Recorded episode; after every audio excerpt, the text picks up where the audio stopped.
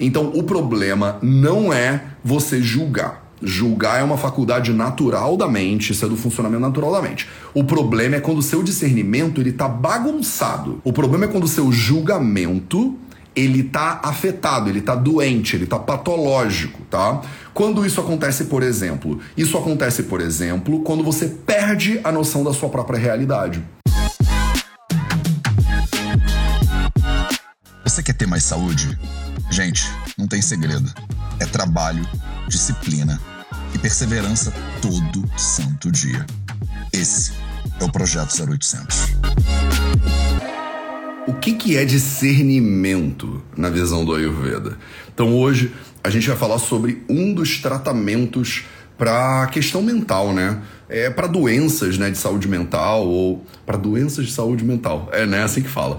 É para desequilíbrios, né, dos doxas da mente. Salve, salve família Vida Veda, projeto 0800 no ar. E hoje a gente vai falar um pouquinho sobre é, saúde mental, né? Então, primeiro eu vou dar um leve resuminho para você de saúde mental na perspectiva do Ayurveda. Tem duas coisas que você precisa saber para você entender perspectiva, né? A perspectiva ayurvédica a respeito da saúde mental. A primeira coisa é o conceito dos doshas, né? Então, quando você estuda Ayurveda, né, a coisa mais importante para a gente avaliar é o desequilíbrio né, do ser humano, principalmente da saúde, né, mas do funcionamento da fisiologia e da anatomia, digamos assim, no ser humano, é o conceito de dosha, né? Então, em sânscrito eles falam que dushyanti iti dosha ha. Então, dosha é aquilo que tende a gerar desequilíbrio, né? É, quando a gente fala da saúde mental especificamente, tem dois elementos, tem dois princípios, tem duas coisas que tendem a gerar desequilíbrio. O primeiro a gente chama de rajas e o segundo a gente chama de tamas. Então, quando a gente está falando de saúde mental, a gente está falando de dois princípios de desequilíbrio da sua mente ou da sua saúde mental. O primeiro a gente chama de rajas, o segundo a gente chama de tamas. Não confunde isso aí com o vata, pitta e kapha tá? Porque vocês, gente, eu tô com um tripé aqui que ele tá com tudo para cair no chão. Então, se ele cair, vocês não ficam chateados, tá? É, então, então é isso, assim, você não pode confundir os doshas do corpo com os doshas da mente. Tá? O corpo, ele tem o Vata, o Pitta e o Kapha na visão ayurvédica, e a mente tem o Rajas e o Tamas. São cinco doshas, não são três tá? Então, se você está começando no Ayurveda, talvez você esteja um pouco confuso agora. Talvez você caiu de paraquedas aqui nessa live e você está pensando, mas Mateus, eu aprendi isso aí diferente. Não, você não aprendeu diferente, você aprendeu errado mesmo. É porque tá claro isso, não é nem assim uma discussão, não é um negócio profundo. Isso aí tá no capítulo 1 do livro mais básico que tem no Ayurveda, que chama Ashtanga Hridayam. Se você entrar lá no capítulo 1 do Ashtanga Hridayam, ele fala claramente tá? É, Vayupitam kapasheti trayodosha samasataha vikruta vikruta deham gnanti te vartayanti cha. Então ele fala tem três doshas, vata, pitta e kapha, e eles desequilibram deham, o corpo. Aí ele continua, Rajastamascha manaso dwausha dosha vuda hrtau. Então, e na mente, manasa tem dois doshas, que é Rajas, tá? Então, rajas e tamas.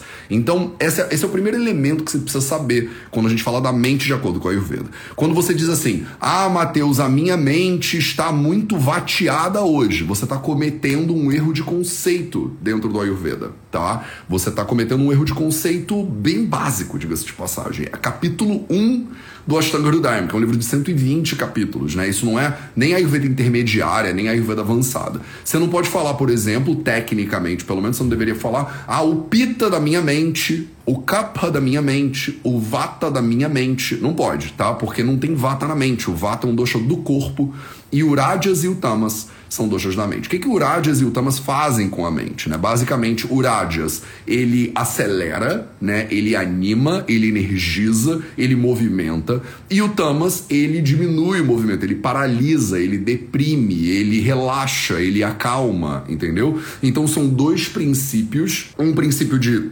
ativação e agitação se quiser fazer um tipo um yang, né, da vida aí, ele dá uma, ele é para fora, ele é expansivo e um princípio de calma, de tranquilidade, de redução do fluxo do movimento e tal e tal. Tá claro isso? Então, esses são os dois princípios que geram desequilíbrio na sua mente, tá? Esse é o primeiro elemento que você tem que saber na nossa live de hoje para você poder entender, né, sobre saúde mental. Pelo menos aos, molhar o, dedo, né, como a gente fala, molhar o pezinho dentro da saúde mental de acordo com a Ayurveda, né? Então, esse primeiro princípio, né, de o, o que, que gera desequilíbrio né, na mente humana, na visão do Ayurveda, são os dois doshas na mente, Rajas e Tamas. Beleza? Não pode confundir eles com os doshas do corpo, que todo mundo, né, conhece melhor. Maravilha! E aí, qual é o segundo, né? A segunda coisa que você precisa saber. Nesse mesmo capítulo 1, é também bem introdutório. É, são conceitos muito básicos, por isso que eu posso trazer aqui para o 0800. Por mais que sempre tem uma galera que fica chateada comigo e fala, mas Mateus, você está falando sânscrito, isso aí é muito confuso, é muito complicado e tal. É, eu montei um curso, inclusive, que chama Fundamentos da Ayurveda, né? Se você não conhece o Fundamentos, entra lá em vidaveda.org barra fundamentos para você conhecer, saber o que, que é o FA, né, que é o Fundamento da Ayurveda. E ele era para ser o curso mais básico de todos já feito na história do Vida Veda. Só que muitas pessoas mandaram mensagem dizendo: Cara, Matheus, esse curso não é tão básico assim. Você, pô, bota esloca em sânscrito na tela, pega livro de 3 mil anos atrás. Isso aí tá já avançado. E aí, esse curso foi lançado na metade do ano passado. E aí, atendendo a pedidos, e a gente está com centenas de alunos né, no Fundamento da Ayurveda, para mais de seis, quase 600 alunos. Eu perguntei isso outro dia já esqueci. É, e atendendo a pedido dessas pessoas, disseram: esse curso ainda é muito avançado, tem sânscrito pra caramba e tal e tal. Dá pra você fazer uma coisa ainda mais mastigada, mais acessível e mais prática para as pessoas? Eu falei: dá, e a gente vai lançar esse curso agora em fevereiro, inclusive, que é uma mentoria né, de 12 semanas, uma mentoria de 3 meses, que chama Mentoria Jornada da Vida. Eu vou falar mais é, sobre ela para vocês se a próxima semana, outra semana, tá? Que é quando a gente abre as inscrições para a primeira turma dessa mentoria. Mas é, o que eu tô querendo é, trazer para você com isso é o nível de complexidade do que a gente está falando agora, tá? Não é para ser um nível de complexidade em termos de Ayurveda muito profundo. Isso tudo tá no capítulo de introdução é o prefácio do livro, basicamente, tá? Então, só para você não pensar que eu tô falando de um negócio que só pessoas iniciadas do Himalaia conhecem, ou que você deveria morar na Índia, fazer yoga e aceitar Krishna no seu coração, você não precisa de nada disso. Tá? Isso aí é a introdução da introdução conceitual do Ayurveda e que as pessoas é, às vezes escorregam né, nos conceitos mais básicos do Ayurveda. Então, eu tenho essa obrigação, né, como guardião desse conhecimento e, e como pessoa que tem que passar esse bastão do Ayurveda adiante para você, né, agora, eu preciso te elucidar a respeito de conceitos básicos. Então, falei né, do primeiro conceito básico, estou me repetindo porque pedagogicamente é importante para você, para isso enraizar na sua cabeça direitinho. Né? Então, é, primeiro, dois doxas da mente, não confunde com os doxas do corpo, eles geram ativação e sedação, digamos assim. Beleza? Até agora sim? Maravilha. Então, o segundo conceito, que também está lá no capítulo 1, também é um conceito muito introdutório, é o conceito de quais são as três terapias fundamentais para a mente. Então ele fala, né, Rajastamastu Manaso, do Alshado Shavudartal, e aí ele vai falar agora como é que você trata, né? Tem dois doshas, Rajas e Tamas, e aí eles são os dois desequilibradores, digamos assim, da mente. E aí, como é que você trata isso? E aí ele fala, Di Dhairya Atma Devijnanam Manodosha Aushadam Param. Então, Dhairya e Atma Devijnana são três é, soluções, digamos assim. Manodosha, Aushadham Param. Então, Manodosha, os doshas da mente, né, os doshas da mente, é Aushadi, eles são o remédio Param, melhor que tem. Então, o melhor remédio que tem para os doshas da mente são Di, Dhairya e Atma Devijnana. E hoje, a live de hoje, ela é toda para a gente falar sobre Di, sobre o, a primeira, é, o primeiro tratamento para os doshas da mente. A palavra dhi, ela pode ser traduzida de diversas maneiras diferentes. Eu traduzo ela hoje aqui para você como discernimento. Tá? Dhi é a sua habilidade de olhar para a realidade e fazer uma, um entendimento claro se aquilo é bom para você ou ruim para você. É simples assim, tá? Você, você pode expandir esse negócio, né, de bom e ruim para, por exemplo, eterno, perene e impermanente, tá? E eu vou elaborar isso aqui um pouquinho. Então, vamos começar com é, desejo e aversão. Desejo e aversão são dois impulsos naturais do ser humano que dizem eu quero mais de alguma coisa ou eu quero menos de alguma coisa, né? Então eu boto aqui um chocolate na sua frente, um chocolate com avelãs, vai, vamos lá. Um chocolate com avelãs, né, orgânico, produzido de maneira sustentável lá na Bahia, por pessoas que meditam todo dia e tal e tal. E aí você, aí, você vai olhar para essa barra de chocolate que eu tô aqui metafórica e você vai reagir naturalmente. Você já reagiu, inclusive, tá? Você já reagiu. E aí a tua reação é, por exemplo, a Iracema mandou emojizinhos com, com olhinhos de coração, né? É, eu também mandaria, porque eu acho uma delícia chocolate com avelã, né? Ainda mais se for um chocolate bom e tal e tal. Então eu ia adorar. Agora, tem gente, eu não sei, eu não entendo como, tá? Eu, Matheus, também não entendo como. Mas tem gente que não gosta de chocolate, por exemplo. Não gosta. E aí eu falo, barra de chocolate maravilhosa aqui com avelã. E aí a pessoa vai falar, não quero, não gosto. Ó, a Aline disse, amo. Tá vendo, Aline? Você é das minhas. Mas não é todo mundo que é né? Tem uma Elizabeth está dizendo amo, Maria está dizendo chocolate coração. Então, tem a galera do chocolate aqui, não tem? Mas deve ter uma galera entre mais de 300 pessoas, normalmente tem pelo menos um, umas pessoas que iam olhar e iam falar: "Não não gosto de chocolate, não gosto de chocolate". Essa é a tendência natural. Se eu botar uma foto de um ser humano aqui na sua frente, um ser humano que todo mundo conhece, sei lá, Ivete Sangalo, sei lá, tá? Tô, pensei aqui de cabeça em algum ser humano que acho que vocês conhecem. Ivete Sangalo. Aí você vai olhar pra Ivete e você vai falar: adoro a Ivete, não gosto da Ivete. Que, que tá rolando agora aí de famoso? Big Brother. Tá rolando Big Brother. Eu pego alguém do Big Brother. Eu nem sei quem são as pessoas do Big Brother dessa vez, mas, tipo, eu vou me informar. Todo, toda vez que acontece o Big Brother, eu assisto alguns vídeos no YouTube de resumo, né, do Big Brother. Daqui a pouco eu vou estar tá mais atualizado, né? Mas eu boto aqui alguém do Big Brother, uma foto da pessoa. Tem uma galera sua, que, de vocês, que vai falar assim: essa pessoa é a minha pessoa eu adoro ela, eu amo, eu amo a Ivete, ou eu amo a Juliette, ou eu amo alguma outra et, né? E aí vai ter uma galera que não vai gostar. Tem uma galera que vai falar, odeio a Ivete. Eu nem sei se dá para odiar a Ivete, mas de repente dá, né? Odeio a Ivete, mulher canta mal, negócio de axé, não quero, não gosto. Não gosto da Juliette também, porque é alguma outra coisa que ela postou no Twitter, sei lá. Então, não quero, não gosto, percebe? E essa sensação, ela é muito rápida, né? A gente julga pá, muito rápido, tá? Eu podia botar uma imagem atrás da outra aqui para você e você vai formular a versão é, ou desejo. Sandra Telly disse: não gosto de chocolate. Patrícia Lloyd disse: BBB não. Tá vendo? Eu falei BBB e aí a pessoa falou: não BBB não, não gosto de BBB. E aí a outra falou: BBB, vambora, BBB eu quero. Isso aí é o exemplo que exatamente do que eu tô falando, tá? Eu falo BBB e aí você, opa, gosto ou não gosto. Você tá fazendo exatamente o que eu tô te dizendo que a mente faz, tá? É isso. Big Brother é um terror, por exemplo. Elizabeth falou aqui. Big Brother não, não nem, nem fala, Matheus, Big Brother. Eu até parei de te seguir. Outro dia eu postei não sei o que sobre mel, não a questão mel. Aí alguém falou assim: parei de te seguir porque você tá falando de mel. Eu falei, pô, pode falar sobre mel? Eu sou vegano também. Tamo junto, amiga. Não precisa me odiar, não. Mas é importante educar a sociedade sobre o aquecimento do mel, independente de ser vegano ou não ser vegano. Ela ficou chateadíssima comigo, mandou uma mensagem, pô, super chateada, dizendo: parei de te seguir. O que que aconteceu, né? Com a mente dessa pessoa. Ela olhou para alguma coisa que eu estava falando, mostrando, ensinando, e ela reagiu, né? De maneira. De, de cara ela reagiu. E a gente reage com ódio, é, é, aversão, por exemplo, e desejo, carinho, amor, né? Vontade, né? Então, essas duas, esses dois impulsos naturais, eles são dois impulsos de. E vocês estão fazendo isso nos comentários agora, tá? Enquanto eu estou explicando vocês estão fazendo isso nos comentários. BBB não pode, BBB é coisa de gente que não tem educação, BBB é muito bom, BBB é, representa a sociedade brasileira, né? Vocês estão fazendo isso nos comentários agora, exatamente agora, tá? Então é só para você entender a metalinguagem do que tá acontecendo agora nos comentários, se você tá na live ao vivo com a gente, quase 400 pessoas estão.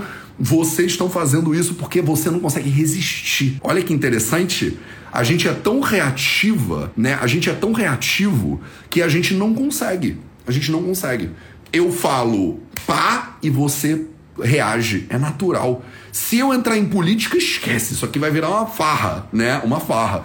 Porque a gente não consegue. A gente é do tipo bicho que, e na nossa sociedade hoje em dia, isso tá à flor da pele por causa das redes sociais mas você tá provavelmente jogando esse jogo do discernimento aí, né, que eu tô falando. A gente é totalmente reativo. Mas não é novo isso, isso não é de 2022. Esse livro que eu tô falando para você aqui, o Ashtanga Hridayam, foi escrito há 1500 anos atrás. E ele está ecoando o Charaka Samhita, que é um livro de 3 a 4 mil anos atrás. Então preste atenção, o é, ser humano, a mente humana, ela não começou a ficar bipolarizada agora. Né? Ela não, em 2020, né, entrou ainda o Zuckerberg, criou o Facebook e a gente ficou doido. Não é assim, a gente sempre foi assim, percebe? É só eu trazer um assunto que vocês vão brigar nos comentários. Acontece isso muito. A gente perde centenas de seguidores toda semana aqui no Vida Veda e tudo bem, não tem problema nenhum. Por quê? Porque eu estudo Ayurveda. Eu sei porque essas pessoas estão entrando e estão saindo. É natural. Ela olha e fala: Ah, eu vi uma live do Matheus lá e eu achei que a barba dele não estava legal. Beleza. Aí, aversão ou desejo. Aí tem gente que entra e fala: Mas Matheus, esse o cabelo quando tá comprido, aí é que fica melhor ainda. E todo mundo, de 400 pessoas na live, todo mundo vai ter uma opinião. 100%. 100% de vocês vão fazer essa bifurcação com a mente. Talvez você não escreva, de repente você não tá afim de escrever, e isso também é discernimento, diga-se de passagem. E aí você vai fazer essa opinião e você vai reagir a essa opinião. O seu corpo reage a essa opinião, então você sente, né, a barriga pegando fogo, o sangue subindo pro rosto. Se eu começar a defender a esquerda ou a direita, não faz diferença, porque, né, vão ter pessoas aqui dos dois polos da política, você vai aquecer, por exemplo, você vai pensar: "Ah, mas isso não. Agora eu tenho que falar a minha opinião sobre esse negócio que tá falando aí". Vai, nos comentários, né? Ou então é, eu posso falar sobre comida, né? Eu posso falar sobre veganismo, sobre carnivorismo, sobre crudivorismo. E vai ter uma galera que vai, né? Eu acho que isso é bom, eu acho que isso é ruim. Isso aí é a base do discernimento, tá? Esse é o motivo da nossa aula de hoje. A gente por causa das oscilações da mente, a gente tende nat a mente naturalmente ela julga, né? Isso não é ruim, tá? Isso não é ruim. Isso é uma atividade natural da mente. Isso é uma ferramenta de sobrevivência. Se você nunca leu o Daniel Kahneman, o Rápido e Devagar, Duas Formas de Pensar, fica aqui como dever de casa para você. Rápido e devagar Duas Formas de Pensar, do Daniel Kahneman. Ele fala claramente sobre esses impulsos que ele chama de sistema 1, esse julgamento rápido, essa necessidade de tomar decisões de maneira ágil, né?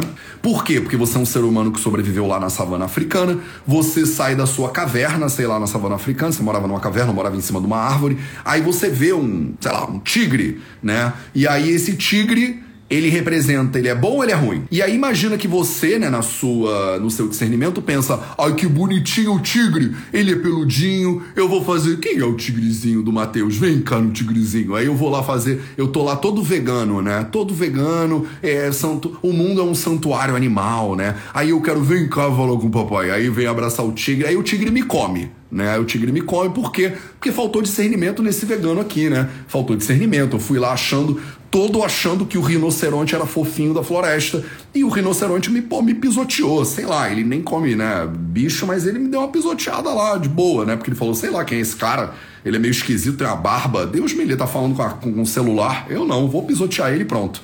Entendeu? Então, é você que tem lá na savana africana e tem o discernimento que eu tenho hoje, todos os bichinhos são maravilhosos, vamos proteger os bichinhos. De repente, um tigre ia te comer lá na savana africana.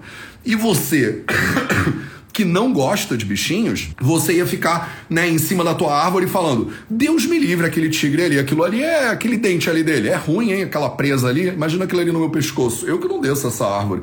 E aí tu ficava lá em cima da árvore né? Ficava lá em cima da árvore e não descia da árvore. Então, o discernimento é uma necessidade natural do sistema 1, de acordo com Daniel Kahneman, né? É para você sobreviver mesmo, é para você sobreviver. Então, a gente é um bicho que julga e o julgamento é uma ferramenta de sobrevivência. Tá claro isso até agora? Porque até aí não tá errado tá? Até aí tá tudo certo. A menina que não gostou do que eu falei do Mel e foi embora do Vida Veda, tá tudo certo. Ela tá exercendo o discernimento dela, o julgamento dela indo embora. É um pouco, né, preconceituoso? É. É meio reativo demais? É, mas isso é outra questão. A gente não tá chegando lá. Hoje a gente não vai falar de todos os é, as soluções para os doxas da mente, as três. Eu tô falando de uma só. Tô falando só do discernimento. Qual é o problema do discernimento? O problema não é que você tenha o discernimento e você consiga julgar que o tigre é bom ou é ruim, que a Ivete é boa ou é ruim, que o Big Brother é bom ou é ruim, que o chocolate é bom ou é ruim. Até aí tá tudo bem, esse não é o problema.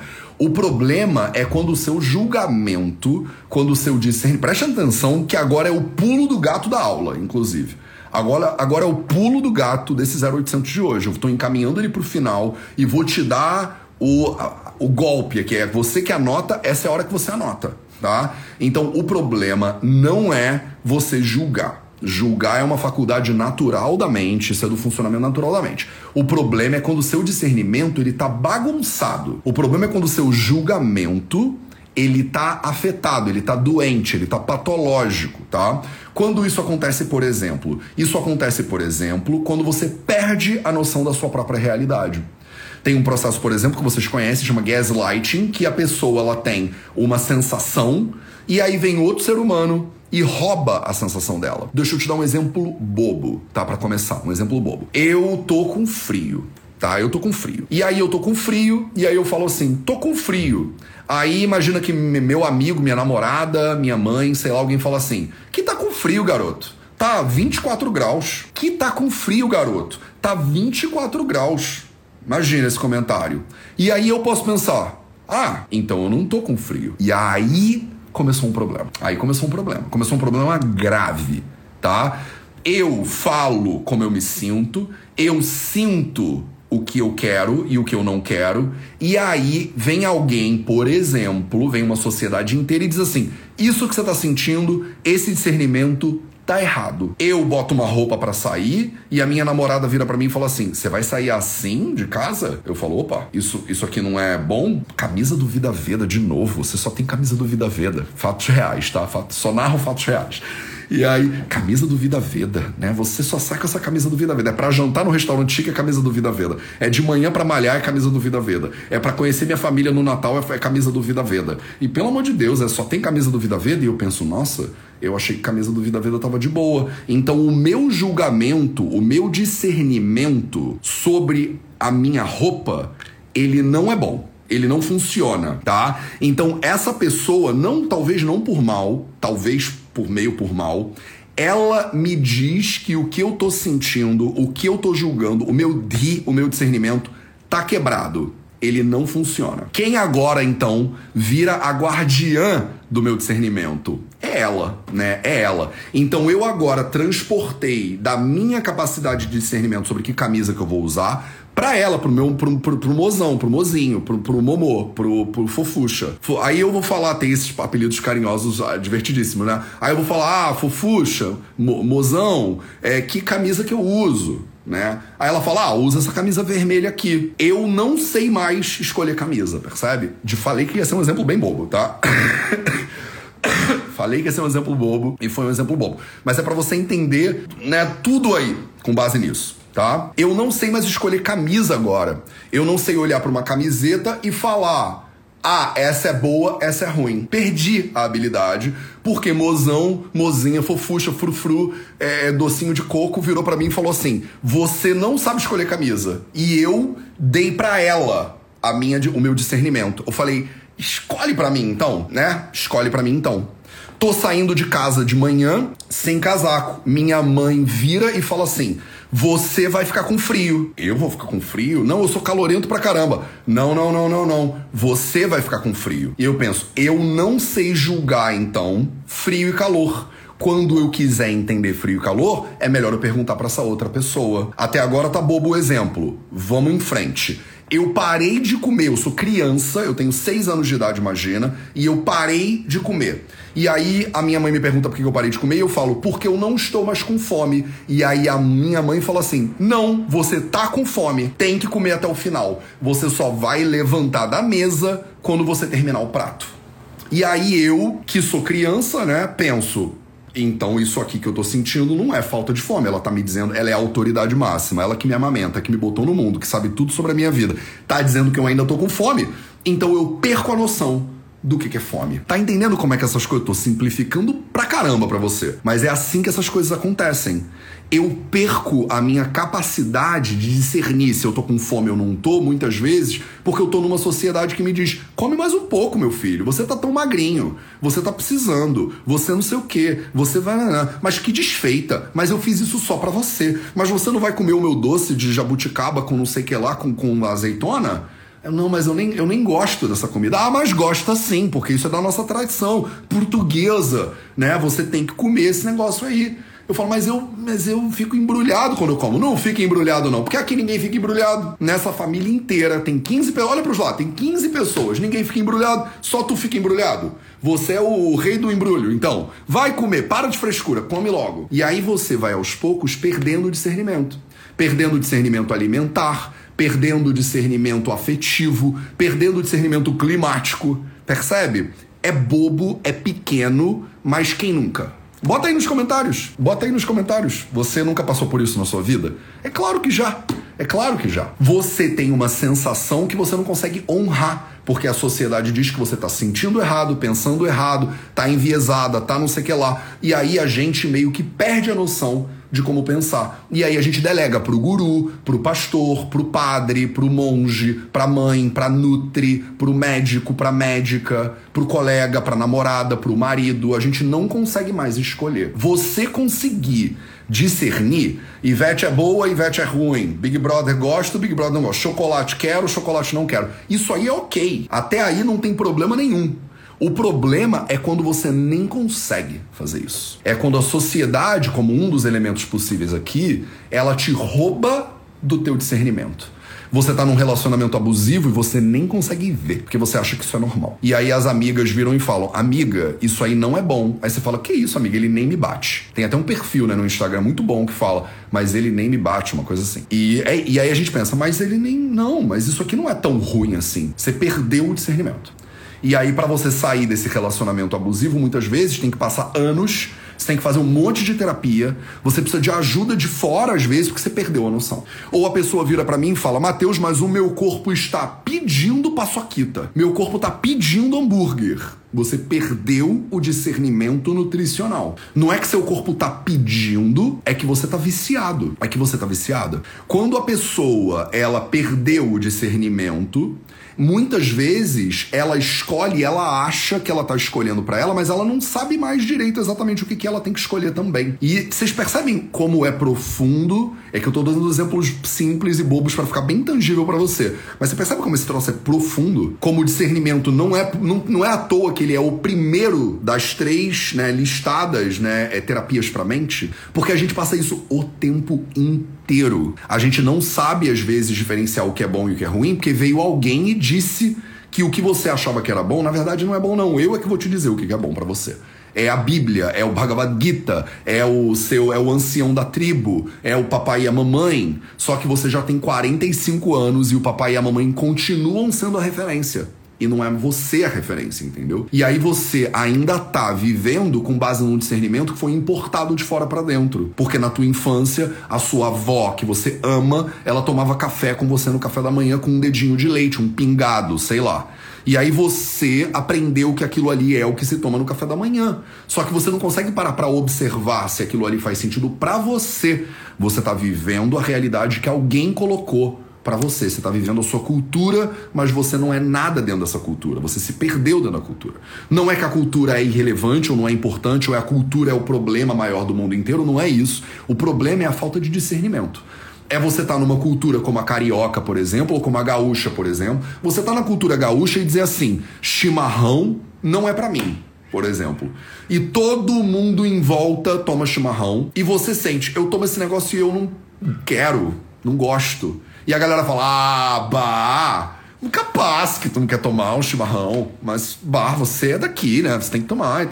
E aí você vai lá e toma. Ou você sai pra balada com as amigas, olha aí, ó. Temos aqui, ó. E quando saio à noite, Ana Paula diz. E quando saio à noite, minhas amigas ficam chocadas quando eu digo que não bebo mais álcool. Todo mundo fala: você não vai beber nenhum álcool, Ana Paula? Como assim, Ana Paula? Ana Paula, tô te estranhando, Ana Paula. Você não é mais a mesma, Ana Paula. Você não é mais da galera, Ana Paula. O grupo faz isso, não faz? E aí é capaz de ir lá a Ana Paula, e pô, encher a lata, porque ela fala assim: tá bom, vai, eu não quero ser expulsa do grupo das amigas. Mas você abre mão né? Você abre mão do teu discernimento e o grupo passa a decidir por você. Você perde autonomia, você perde maturidade. Isso é um sinal de imaturidade, inclusive, né? A capacidade, a incapacidade de fazer discernimento por conta própria. Você quer isso aqui? Aí a pessoa olha pra namorada. Amor, amor, eu quero isso aí? Aí ela fala. Hum, hum, hum, hum. Aí ele, ah, tá. Amor, não quero não, tá? Não quero isso aí não. Mas você não sabia se você queria ou não, né? Quem sabia era, era Chuchu. Chuchu sabe. Ou o namorado, né? A, menina tá pronta para sair de casa e ele fala: Você vai sair com essa saia? E aí ela fala: Mas não posso sair com essa saia? Mas essa saia. E aí a menina vai lá e, sei lá, troca de roupa. Que é uma parada que nunca vou entender. Mas acontece, né, no nosso mundo. E aí a gente vai roubando, percebe? O discernimento uns dos outros. E aí tem discernimentos mais profundos, por exemplo.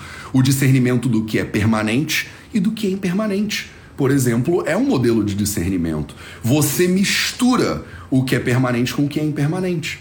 Então você tem uma plantinha. A plantinha, tô aqui com uma plantinha aqui do meu lado agora, um pinheirinho. A plantinha, ela é permanente ou impermanente? Você é permanente ou é impermanente? Você é impermanente. A plantinha é impermanente.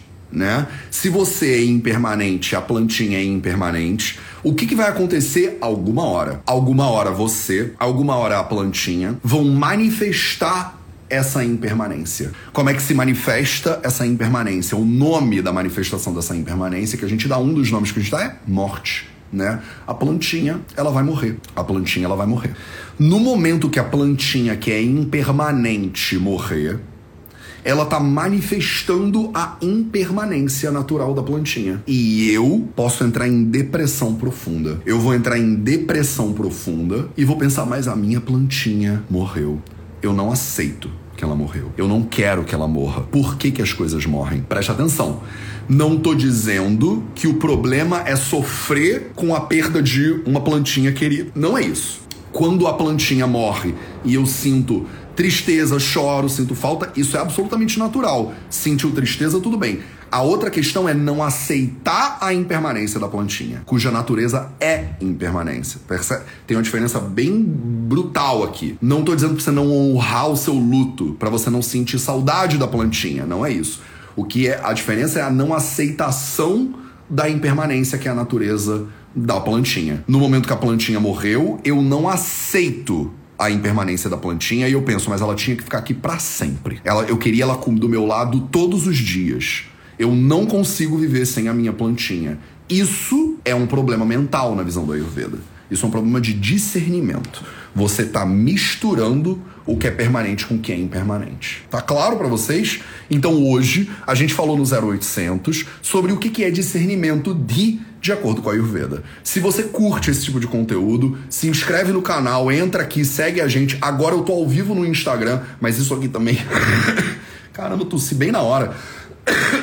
Isso aqui também fica disponível no YouTube para vocês. Então, se você está assistindo isso no YouTube, deixa a sua curtida, aquela coisa toda que você sabe que ajuda muito, né, a gente aqui do Vida Veda. E mais importante, se você acha que esse conteúdo pode beneficiar outras pessoas, pega esse vídeo e manda para quem você conhece, que você acha que poderia se beneficiar de uma pitada de Ayurveda, de uma pitada de discernimento na vida. A gente vai falar mais para frente dos outros, né, das, dos outros tratamentos para doenças mentais. Mas hoje a gente falou só do Dhi. A gente também tem que falar sobre Dhairya, que é a coragem, e sobre Atma Devignana, que é o conhecimento de Atma e etc. Esses vão ficar para os próximos, beleza? Ah, e último aviso, semana que vem a gente vai ter um mini curso gratuito para você aqui no Vida Veda. Eu tô chamando ele de O Recomeço pra gente começar 2022 junto. Tô gravando as aulas, vão ser umas aulas gravadas bem massa, com um cenário. Se você tá acompanhando aí nos stories, você tá vendo as gravações e tal. Então, semana que vem tá rolando o recomeço. O link tá na bio do Instagram. O link vai estar tá também no, na descrição aqui desse vídeo do YouTube. E eu te espero na semana que vem. Obrigado pela sua presença. Esse foi o 0800 de hoje. A gente se vê de novo amanhã, 0800, 8 horas da manhã horário de Brasília, nas redes sociais do Vida Veda para você.